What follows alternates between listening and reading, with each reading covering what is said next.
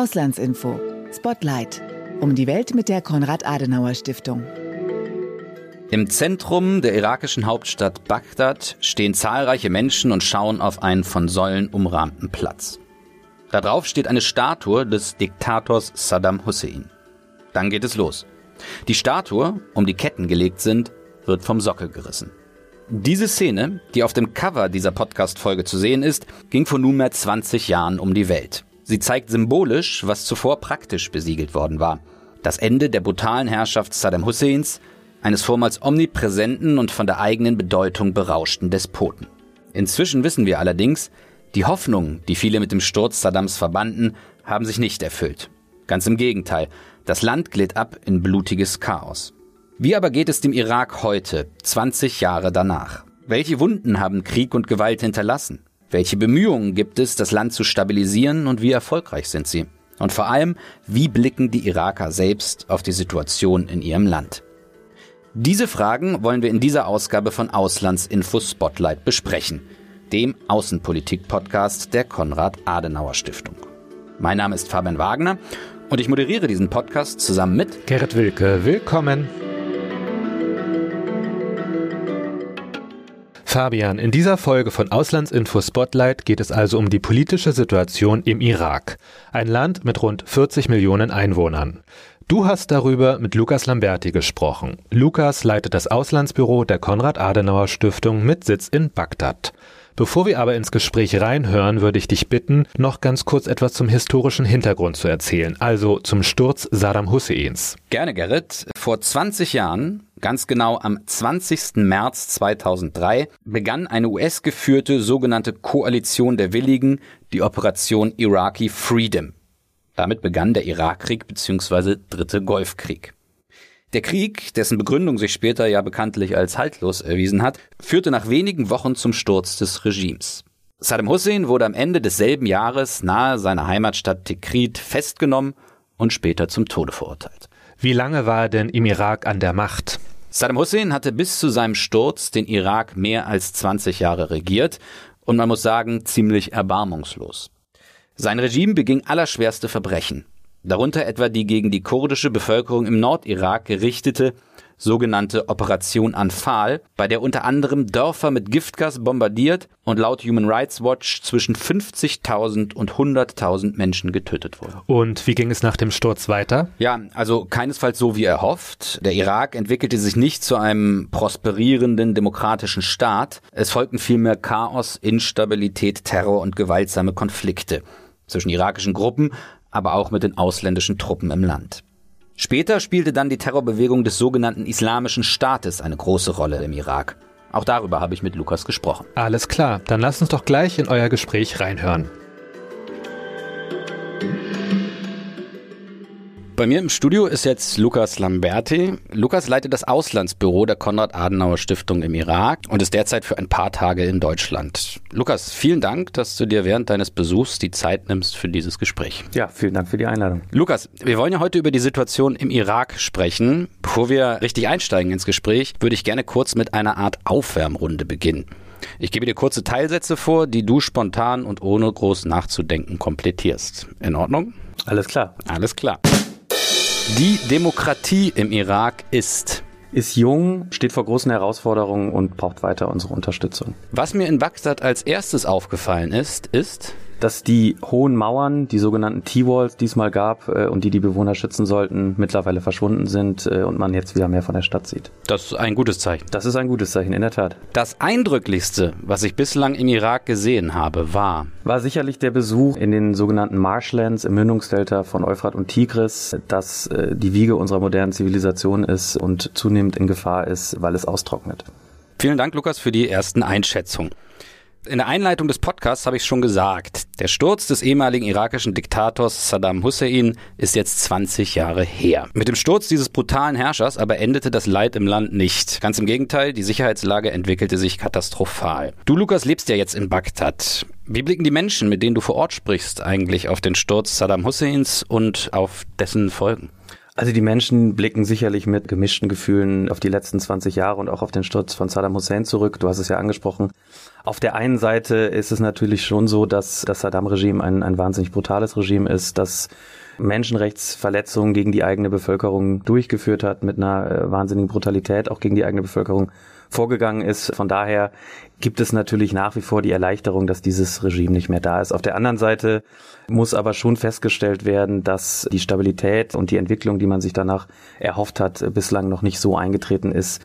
Und das nehmen die Menschen natürlich wahr, was jetzt den Bürgerkrieg in den 2000er Jahren angeht, was aber natürlich auch den Aufstieg des Islamischen Staats ab 2014 angeht und den damit verbundenen Terror und die Herausforderungen, die es nach wie vor im Land gibt. Und das trübt natürlich die Entwicklung der letzten 20 Jahre, keine Frage. Nun ist der Irak mindestens im Vergleich zur jüngeren Vergangenheit etwas aus den Schlagzeilen hier in Deutschland verschwunden. Wie ist denn die Sicherheitslage derzeit? Also kannst du dich in Bagdad ganz normal bewegen? Also die Sicherheitslage ist sicherlich besser geworden im Vergleich zu den Jahren davor. Ich habe das ja schon angesprochen. Diese großen T-Walls, diese großen Betonmauern, die wir hatten, sind mittlerweile verschwunden. Das ist absolut ein Zeichen dafür, dass das Leben sich einigermaßen normalisiert in Bagdad.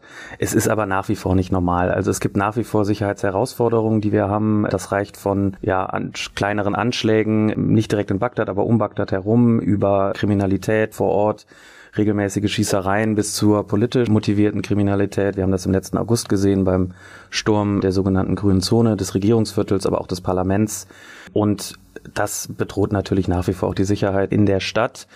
Dementsprechend kann ich mich da jetzt auch nicht frei bewegen. Also ich würde sehr gerne von, von A nach B zu Fuß laufen. Das ist sehr eingeschränkt. Das genieße ich gerade hier in Berlin sehr, aber in Bagdad äh, muss ich mich da nach wie vor im Auto bewegen und auch in einem gepanzerten Auto, weil einfach die Sicherheitslage noch nicht so gut ist, wie wir uns das wünschen würden. Nichtsdestotrotz ist mein Eindruck schon, dass es in die richtige Richtung geht, also es sich weiter stabilisiert und wir aktuell nicht mehr so die großen Herausforderungen hatten, wie es noch während des Zeiten des Islamischen Staats einfach ja in den 2010er Jahren waren. Du sagst äh, mit Blick auf die Sicherheit, dass es in die richtige Richtung äh, geht. In den vergangenen Jahren gab es im Irak allerdings auch immer wieder Proteste Proteste, vor allem junger Menschen, die zum Teil auch von Sicherheitskräften sehr brutal beantwortet wurden. Wie ist denn die Stimmung unter jungen Irakern? Was treibt sie besonders um? Erstmal ist wichtig, nochmal festzustellen, dass die jungen Menschen im Irak mittlerweile den Großteil der Bevölkerung ausmachen. Also der Irak ist das drittgrößte Land der arabischen Welt, hat 40 Millionen Einwohner und der Altersdurchschnitt liegt bei 19 Jahren. Also die junge Bevölkerung macht da eben die Mehrheit aus. Diese junge Bevölkerung erlebe ich als sehr wissbegierig, sehr daran interessiert, international sich auch zu vernetzen, sehr daran interessiert, die Zukunft zu gestalten, auch eine neue Zukunft für den Irak zu gestalten und, und eben jetzt diese eher friedlich äh, geprägtere Periode zu nutzen, äh, um das Land weiterzuentwickeln. Demgegenüber steht aber natürlich auch eine hohe Frustration, denn es gibt nach wie vor wenig Perspektiven für, für junge Menschen. Wir haben eine hohe Jugendarbeitslosigkeit, dadurch, dass in jedem Jahr ja eine große Zahl an, an jungen Absolventen auf den Arbeitsmarkt drängt und es gleichzeitig nicht genügend Arbeitsplätze gibt, fehlen eben Perspektiven, wirtschaftliche Perspektiven, aber dann natürlich auch mit Blick auf das eigene Leben. Und das führt eben zur Frustration und das birgt natürlich immer die Gefahr auch von einer Radikalisierung oder eben natürlich von Protesten, die wir ja auch ab 2019 gesehen haben. Was sind denn, wenn du ganz kurz das sagst, so die Hauptforderungen der Proteste? Das ist ganz unterschiedlich gewesen. Also das fing an mit Blick auf den fehlenden wirtschaftlichen Perspektiven, auch der fehlenden Bereitstellung von staatlichen Dienstleistungen wie Energie, wie Wasser, die gerade im Süden nach wie vor, ja, ich sage jetzt mal sehr eingeschränkt sind und entwickelte sich dann weiter über oder, oder bis hin zur, zur Abschaffung des aktuell bestehenden Systems, das durch ethnisch-konfessionelle äh, Quoten geprägt ist und das man gerne überwinden möchte. Und eine Forderung war auch ganz klar, den Einfluss des Irans äh, im Irak zu begrenzen. Auf den Einfluss Irans wollen wir gleich zu sprechen kommen. Ich will ganz kurz noch bei dem Thema bleiben. Warum gelingt es der Politik denn nicht, die Situation zu verbessern? Man muss auch da unterscheiden. Ich glaube, einige der Forderungen sind umgesetzt worden äh, in der Vergangenheit. Also die eine Forderung und die zentrale Forderung war am Anfang, dass es Neuwahlen geben soll. Das haben wir gesehen. 2021 gab es dann Neuwahlen. Also da ist die, ist die Politik natürlich darauf eingestiegen. Sonst hat es natürlich auch was damit zu tun, dass wir strukturelle Probleme oder Herausforderungen im Irak haben. Also wenn ich jetzt mir die Korruption angucke, die auf allen Ebenen äh, ist, den Alltag prägt und strukturell im System äh, mehr oder weniger verankert ist, dann ist das natürlich eine Herausforderung, die sich jetzt nicht von heute auf morgen beheben lässt. Das Gleiche geht, und ich habe es ja gerade angesprochen, die Forderung nach dem Sturz des Systems, das eben seit 2003 vor allem durch ethnisch-konfessionelle Quoten geprägt ist würde ja bedeuten, dass ich das komplette äh, politische System, das ich da eben herausgebildet habe, überholen muss. Und, und das ist natürlich äh, schwierig. Das geht auch nicht von heute auf morgen. Das geht durch Reformen, die sicherlich wichtig und richtig sind. Aber äh, diese Maximalforderungen, die da teilweise auch aus der Protestbewegung gestellt worden sind, lassen sich einfach nicht kurzfristig erfüllen. Lukas, kannst du vielleicht ganz kurz, nur damit wir den Hintergrund haben, erklären, wirklich in wenigen Worten dieses ethnisch-konfessionelle System? Also das ethnisch-konfessionelle System ähm, sieht so aus, dass wir informelle Regeln haben, die äh, anhand eines äh, Elitenkonsenses festgelegt worden sind. Also steht jetzt nicht in der Verfassung wie in anderen äh, Staaten der Region. Er sieht zum Beispiel vor, dass der Präsident des Iraks immer ein Kurde ist. Der Ministerpräsident ein schiitischer Araber und der Parlamentspräsident sunnitische Araber. Und anhand dieser Quoten werden dann auch die weiteren politischen Ämter verteilt. Also das äh, betrifft die Besetzung von Ministerien. Da muss äh, ein entsprechender Proporz erreicht werden. Das betrifft aber auch ja andere Positionen im Staat, in der staatlichen Administration. Und anhand dieser Quoten wird dann eben ein Großteil der politischen Ämter verteilt und auch entsprechend der Macht im Irak. Genau, das führt eben dazu, dass insgesamt die Politik sich auch an eben ethnisch-konfessionellen Gesichtspunkten orientiert. Das heißt, wir haben Parteien, die vor allem entlang ethnisch-konfessioneller Gesichtspunkte organisiert sind. Also wir haben die klassisch schiitisch-arabischen Parteien, wir haben die kurdischen Parteien und wir haben die sunnitischen Parteien die untereinander zwar auch immer wieder zerstritten sind, aber nichtsdestotrotz eben äh, sich bilden anhand dieser Gesichtspunkte. Und diese Form der Organisation des Systems, das ist etwas, was die jungen Leute kritisieren äh, und äh, überwinden wollen, weil es lähmt oder weil sie das Gefühl haben, dass es lähmt? Weil es lähmt auf der einen Seite, äh, wenn ich alle Parteien und alle Ethnien und alle Konfessionen entsprechend in diesem System berücksichtigen muss und dieses System vollständig eben auf einen Kompromiss ausgerichtet ist, dann hat das natürlich auf der einen Seite was Gutes, weil sich keiner übergangen fühlt.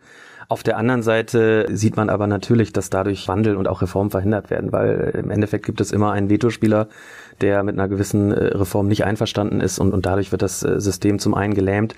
Zum anderen, wenn ich nicht mehr unter Gesichtspunkten der Leistungsfähigkeit besetze, sondern vor allem der Zugehörigkeit zu einer gewissen Ethnie oder zu einer gewissen Konfession, dann führt das natürlich auch zur Vetternwirtschaft, zu Korruption und damit natürlich grundsätzlich auch zur Misswirtschaft. Die aktuelle Regierung im Irak, und du hast eben die Parlamentswahlen 2021 äh, angesprochen, wird ja von dem Ministerpräsidenten Mohammad Shia as-Sudani äh, angeführt äh, und ist seit 2022, also seit Oktober 2022 im Amt.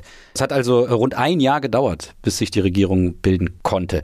Warum äh, hat das so lange gedauert und sagt das auch was über den Zustand der politischen Elite und des politischen Systems aus? Es spiegelt sicherlich sehr gut wieder, was die Herausforderungen im Irak sind. On a side note, ich habe das mal nachgeschlagen, also weil mich das selber interessiert hat, äh, der Irak hält damit tatsächlich nicht den Rekord engsten Regierungsbildung. Das hält überraschend Belgien, die über 500 Tage gebraucht haben. Auch da ist es ja ein relativ kompliziertes kompliziertes politisches System. Genau, aber im Irak ist das natürlich ein Ausdruck gewesen davon, äh, dass es sehr schwierig ist, sich da auch zu einigen, dass es sehr viele Akteure gibt, die um Macht kämpfen und da auch bedacht werden wollen. Der genaue Hintergrund war, dass die Bewegung von Muqtada as-Sadr, das ist ein schiitischer Kleriker, versucht hat, erstmals eine Mehrheitsregierung zu bilden, sprich eine Regierung, die sich aus der Mehrheit der Stimmen im Parlament zusammensetzt und der gegenüber dann eine klassische Opposition steht, so wie wir das auch hier in Deutschland kennen. Das ist nicht geschafft worden und Sadra hat dann mit seiner Partei, für uns in Deutschland recht undenkbar, äh, das, weil das die größte Fraktion war im Parlament, äh, das Parlament verlassen. Das Parlament wurde entsprechend neu besetzt und dadurch hat sich dann eben die Möglichkeit ergeben für Mohamed Shia Asudani seine Regierung zu bilden. Und diese Regierung ist jetzt wieder eine Allparteienregierung, sprich fast alle politischen Kräfte im Parlament sind in dieser Regierung vertreten und damit war dann auch die Regierungsbildung möglich. Und nun ist die Regierung ja schon mehrere Monate im Amt. Wie würdest du die ersten Monate bewerten? Die Regierung von Asudani macht auf mich bislang einen sehr professionellen Eindruck. Gerade Asudani ist ein, ein sehr erfahrener Politiker, der eine sehr ambitionierte Reformagenda vorgelegt hat, auch aus meiner Sicht weiß, wo er hin möchte, dies auch professionell umsetzt. Nichtsdestotrotz aber natürlich ebenfalls vor der Herausforderung steht, mit seiner Allparteienkoalition diese Reform dann auch durchzusetzen. Und auch da gibt es, ich habe es ja eben angesprochen, natürlich mannigfaltige Vetospieler, die die Durchsetzung dieser Reform dann auch erschweren. Zumal Sudani natürlich auch balancieren muss, nicht nur zwischen den Akteuren in seiner Koalition, sondern auch zwischen den externen Akteuren, die im Irak eine Rolle spielen, vor allem Iran und die USA. Lukas, äh, eine Folge des Ende des Saddam-Regimes und der folgenden Instabilität war ja, dass Iran in das entstandene Vakuum vorstoßen und seinen Einfluss im Irak deutlich ausweiten konnte. Wie groß ist der Einfluss Irans im Irak heute? Das ist natürlich so ein bisschen die Gretchenfrage. Der Einfluss ist da. Also äh, wenn man sich das anguckt, kommt man, glaube ich, zu der Feststellung, dass die zwei wichtigsten externen Akteure im Irak nach wie vor äh, die USA sind auf der einen Seite und auf der anderen Seite der Iran. Und der Iran hat, gerade wenn ich jetzt auch an die Regierungsbildung denke, durchaus eine gewisse Vetoposition. Also weil der Iran bei dieser Regierungsbildung oder bei dieser versuchten Regierungsbildung von Sadr sich schon sehr dagegen gestellt hat und entsprechend diese Regierung ja auch nicht zustande gekommen ist. Also es gibt eine Art Vetoposition des Irans im Irak, das ist vollkommen klar. Mein Eindruck ist aber, dass der Iran jetzt in den letzten Jahren seinen Einfluss nicht weiter ausbauen konnte im Irak, sondern dass der eher stagniert ist, vor allem nach der Tötung von Qasem Soleimani im Jahr 2020. Qasem Soleimani war der Anführer der sogenannten Quds-Brigaden der iranischen Revolutionsgarden. Das sind die Kräfte, die gerade auf den externen Einfluss des Iran in der Region äh, spezialisiert sind. Und seitdem ist mein Eindruck, äh, stagniert eigentlich der iranische Einfluss im Irak. Und die zweite Entwicklung, die wir jetzt seit einiger Zeit äh, erleben, ist, dass der Irak nach Jahren des Konflikts und des Kriegs mittlerweile versucht, seine eigene staatliche Souveränität zu stärken und eben seinen eigenen Weg zu gehen. Das sehen wir zum einen bei der jungen Bevölkerung im Irak, die sehr kritisch in der externen Einflussnahme gegenüber eingestellt ist, sei es jetzt die Iraner oder aber auch die Amerikaner aber eben auch im politischen Bereich, wo man jetzt eine außenpolitische Ausrichtung gewählt hat, die vor allem auf Neutralität setzt und die eben darauf abzielt, zum einen natürlich gute Beziehungen zu den Nachbarn in der Region zu haben, zum anderen aber sich aus den Konflikten der Region rauszuhalten bzw. zu vermitteln, sei es jetzt zwischen Saudi-Arabien und Iran um eben die eigene Stabilität zu stärken, die eigene Souveränität im Land zu stärken und damit eben langfristig seinen eigenen Weg gehen zu können. Aber das ist natürlich nicht einfach. Der Iran wird da ja nicht weggehen. Also der Iran ist natürlich der Nachbar des Iraks und dementsprechend immer da. Der Irak hat für den Iran eine wichtige Rolle, eine Schlüsselfunktion, weil der Iran durch den Irak so eine gewisse strategische Tiefe erhält, die Brücke in die arabische Welt. Auch durch den Irak verläuft der sehr berühmte schiitische Halbmond, der immer mal wieder angeführt wird, der eben von Iran über Irak, äh, über Syrien, über den Libanon bis nach Israel äh, reicht und äh, damit auch dem Iran ermöglicht, eben Israel zu bedrohen. Da spielt der Irak eine, eine wichtige Rolle und dementsprechend wird der iranische Einfluss da auch nicht weggehen. Man kann sagen, der Irak ist geopolitisch für den Iran sehr, sehr wichtig. Und schauen wir jetzt aber äh, weg vom Iran äh, auf einen anderen Akteur, nämlich den sogenannten Islamischen Staat, einer heute global operierenden sunnitisch-islamistischen Terrorbewegung, deren Ursprünge allerdings auf die Wirren unmittelbar nach dem Sturz des irakischen Diktators Saddam Hussein zurückgehen. Erstarken konnte diese Organisation, und du hast das schon angesprochen, dann nicht zuletzt in den 2010er Jahren nach dem Abzug der US-Truppen aus dem Irak. In diesem Zusammenhang werden sicher viele noch die Bilder aus dem Jahr 2014 in Erinnerung haben, als Kämpfer des IS zahlreiche Gebiete im Irak einnahmen und die Kontrolle über die Millionenstadt Mosul im Nordirak erlangten. Dort rief dann der Anführer des IS, Abu Bakr al-Baghdadi, ein Kalifat aus, äh, das neben Gebieten im Irak auch Teile Syriens umfasste und durch eine unglaubliche Brutalität gekennzeichnet war.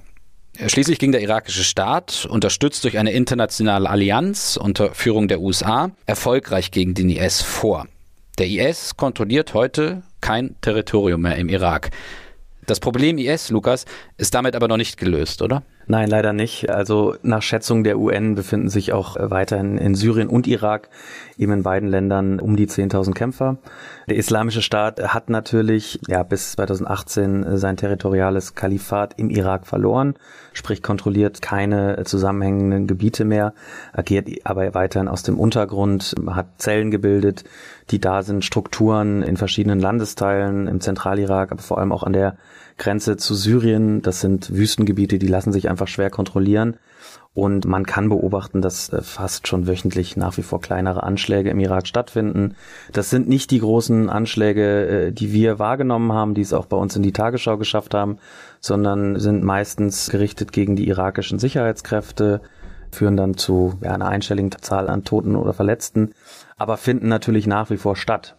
Und ich glaube, das muss man einfach auf dem Schirm haben, dass der IS nach wie vor da ist. Der ist nicht mehr in den großen urbanen Zentren, der ist auch nicht mehr in Bagdad, was gut ist, aber er ist nach wie vor da und wir müssen den Druck auf den IS nach wie vor aufrechterhalten, weil sonst kann die Organisation natürlich auch relativ schnell wieder zurückkommen.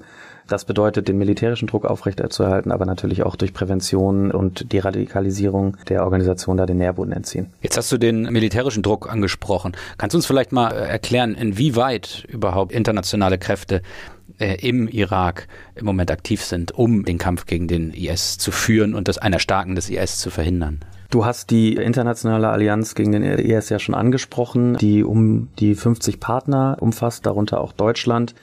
Das militärische Engagement im Irak beschränkt sich, ich sage jetzt mal, auf zwei Hauptstandorte. Wir haben zum einen eben die internationale Allianz, die im Norden, im Raum Erbil stationiert ist. Da befinden sich nach wie vor Truppen von Deutschland, von der Bundeswehr, aber auch von anderen Staaten, die Ausbildung machen, vor allem für irakisch-kurdische Sicherheitskräfte, aber auch weiter im Land dann für irakische Sicherheitskräfte und sie damit eben befähigen, gegen den IS äh, weiter vorzugehen. Und daneben haben wir im Raum Bagdad eine NATO-Mission, äh, die vor allem sich auf die Reform des Sicherheitssektors fokussiert. Auch daran ist Deutschland beteiligt. Da geht es dann vor allem darum, die irakischen Sicherheitskräfte äh, zu beraten. Wie muss man den Sicherheitssektor aufstellen? Wie kann man effizienter sein und, und da eben Kernfähigkeiten auszubilden? Lukas, zum Abschluss. Wir haben jetzt viel über die Probleme äh, gesprochen im Irak. Wenn du aber mal auf die vergangenen Jahre schaust, welche Entwicklungen machen dir denn Hoffnung für die Zukunft des Landes? Grundsätzlich, glaube ich, muss man festhalten, dass wir natürlich im Irak nach wie vor große Herausforderungen haben. Und äh, ich glaube, da sollte man jetzt auch nichts beschönigen, sondern sollte sich eben diese Herausforderungen auch sehr konkret angucken. Mir persönlich ist wichtig, dass bei all diesen Herausforderungen, auch bei den negativen Schlagzeilen, die wir natürlich immer wieder über den Irak lesen oder die die Tagesschau oder unsere, unsere Nachrichten bestimmen, aber eben gerade diese positiven Entwicklungen nicht vergessen. Und ich glaube, was man schon sagen kann, ist, dass wir aktuell eine wesentliche Verbesserung eben der Sicherheitslage äh, erleben mit all den Einschränkungen, die es noch gibt. Aber es ist zumindest vom Trend gut. Wenn man sich mal anguckt, in den letzten 40 Jahren, eigentlich seit den 80er Jahren, war der Irak durchgängig im Krieg. Ähm, also wir hatten den ersten Golfkrieg, den zweiten Golfkrieg. Erster Golfkrieg vielleicht zum Erklären. Genau, iranisch-irakischer Krieg äh, in den 80er Jahren, dann der zweite Golfkrieg im Anschluss an die Invasion Kuwaits durch den Irak, dann ab 2003 natürlich die amerikanische Invasion und äh, in den 2010er Jahren der Islamische Staat. Das heißt, wir haben einfach 40 Jahre lang Krieg in diesem Land gehabt und das merkt man natürlich und ich glaube, mit, vor diesem Maß muss man die Entwicklung in dem Land auch immer messen. Was mir Hoffnung macht, ist, wir sehen schon die Grundzüge von der Demokratie. Das heißt, äh, die Wahlen 2021, das ist äh, bestätigt worden von, von sämtlichen internationalen Beobachtern, waren frei. Wir haben auch im regionalen Vergleich eine größere Meinungsfreiheit. Das gibt einem sicherlich Hoffnung. Wir haben eine recht, in meinen Augen recht starke Zivilgesellschaft, die sich sehr stark vor Ort engagiert die natürlich immer mal wieder auch eingeschränkt wird und bedroht wird. Und da muss man klar darauf hinweisen und das ist natürlich nicht gut. Aber grundsätzlich haben wir eben diese Zivilgesellschaft und die ist aus meiner Sicht sehr stark. Und wir haben eben die junge Generation, über die wir ja auch schon gesprochen haben, die nach all diesen Jahren des Kriegs natürlich Frieden haben möchte und sich selbst entfalten möchte, auch ein positives Bild des Iraks zeichnen möchte, die international zunehmend eben vernetzt ist, äh, die auch versteht, was international passiert nach Jahren oder Jahrzehnten der Isolation des Landes. Und das gibt mir einfach Hoffnung, dass gerade mit dieser Generation natürlich dann auch die Entwicklung des Landes weiter vorangetrieben werden kann und ich bin der Meinung, dass gerade wir in Deutschland, wir haben einen sehr guten Ruf im Irak und da auch von unseren eigenen Erfahrungen ähm, ja berichten können und die Iraker da sehr stark einfach auch unterstützen können, eben diesen Weg dann zu gehen und das sollten wir aus meiner Sicht machen. Wenn du Deutschland angesprochen hast, da vielleicht nochmal die Frage, was genau kann denn Deutschland und die internationale Gemeinschaft tun? Wir haben jetzt den Sicherheitssektor angesprochen, gibt es noch andere Bereiche? Ja, daneben aus meiner Sicht ganz klar die Stärkung von Institutionen, weil das die Grundlage ist für die Weiterentwicklung des Landes und natürlich darüber hinaus, wenn das möglich ist, wirtschaftliche Vernetzung, wirtschaftliches Engagement vor Ort, was nicht leicht ist, auch da gibt es große Herausforderungen, aber was für dieses Land natürlich auch entscheidend ist, gerade mit Blick auf Perspektiven, die die junge Bevölkerung da braucht. Und ich glaube, da gibt es vieles, was wir machen können. Wichtig ist, die Lage vor Ort zu verstehen, im Kontakt zu bleiben, den Austausch zu haben und damit einfach auch ein besseres Verständnis, was wird konkret gebraucht und, und wo kann Deutschland, wo kann die internationale Gemeinschaft unterstützen. Das war Fabian im Gespräch mit Lukas Lamberti, dem Leiter des Auslandsbüros der Konrad-Adenauer-Stiftung in der irakischen Hauptstadt Bagdad. Wenn ihr mehr über die Auslandsarbeit der Stiftung erfahren wollt, besucht gerne unsere Homepage. Die habe ich euch in den Show Notes verlinkt. Und natürlich findet ihr uns auch in den sozialen Medien. Die Links zu unseren Kanälen auf Facebook, Twitter oder Instagram findet ihr auch in den Show Notes. Und wenn euch der Podcast gefallen hat, würden wir uns natürlich freuen, wenn ihr ihn weiterempfehlen und abonnieren würdet. Mehr zu dem Podcast findet ihr auch auf der Internetseite der Auslandsinformation, dem Außenpolitikmagazin der Konrad-Adenauer-Stiftung. Den Link zur Internetseite findet ihr in den Show Notes. Bis zum nächsten Mal. Bis zum nächsten Mal.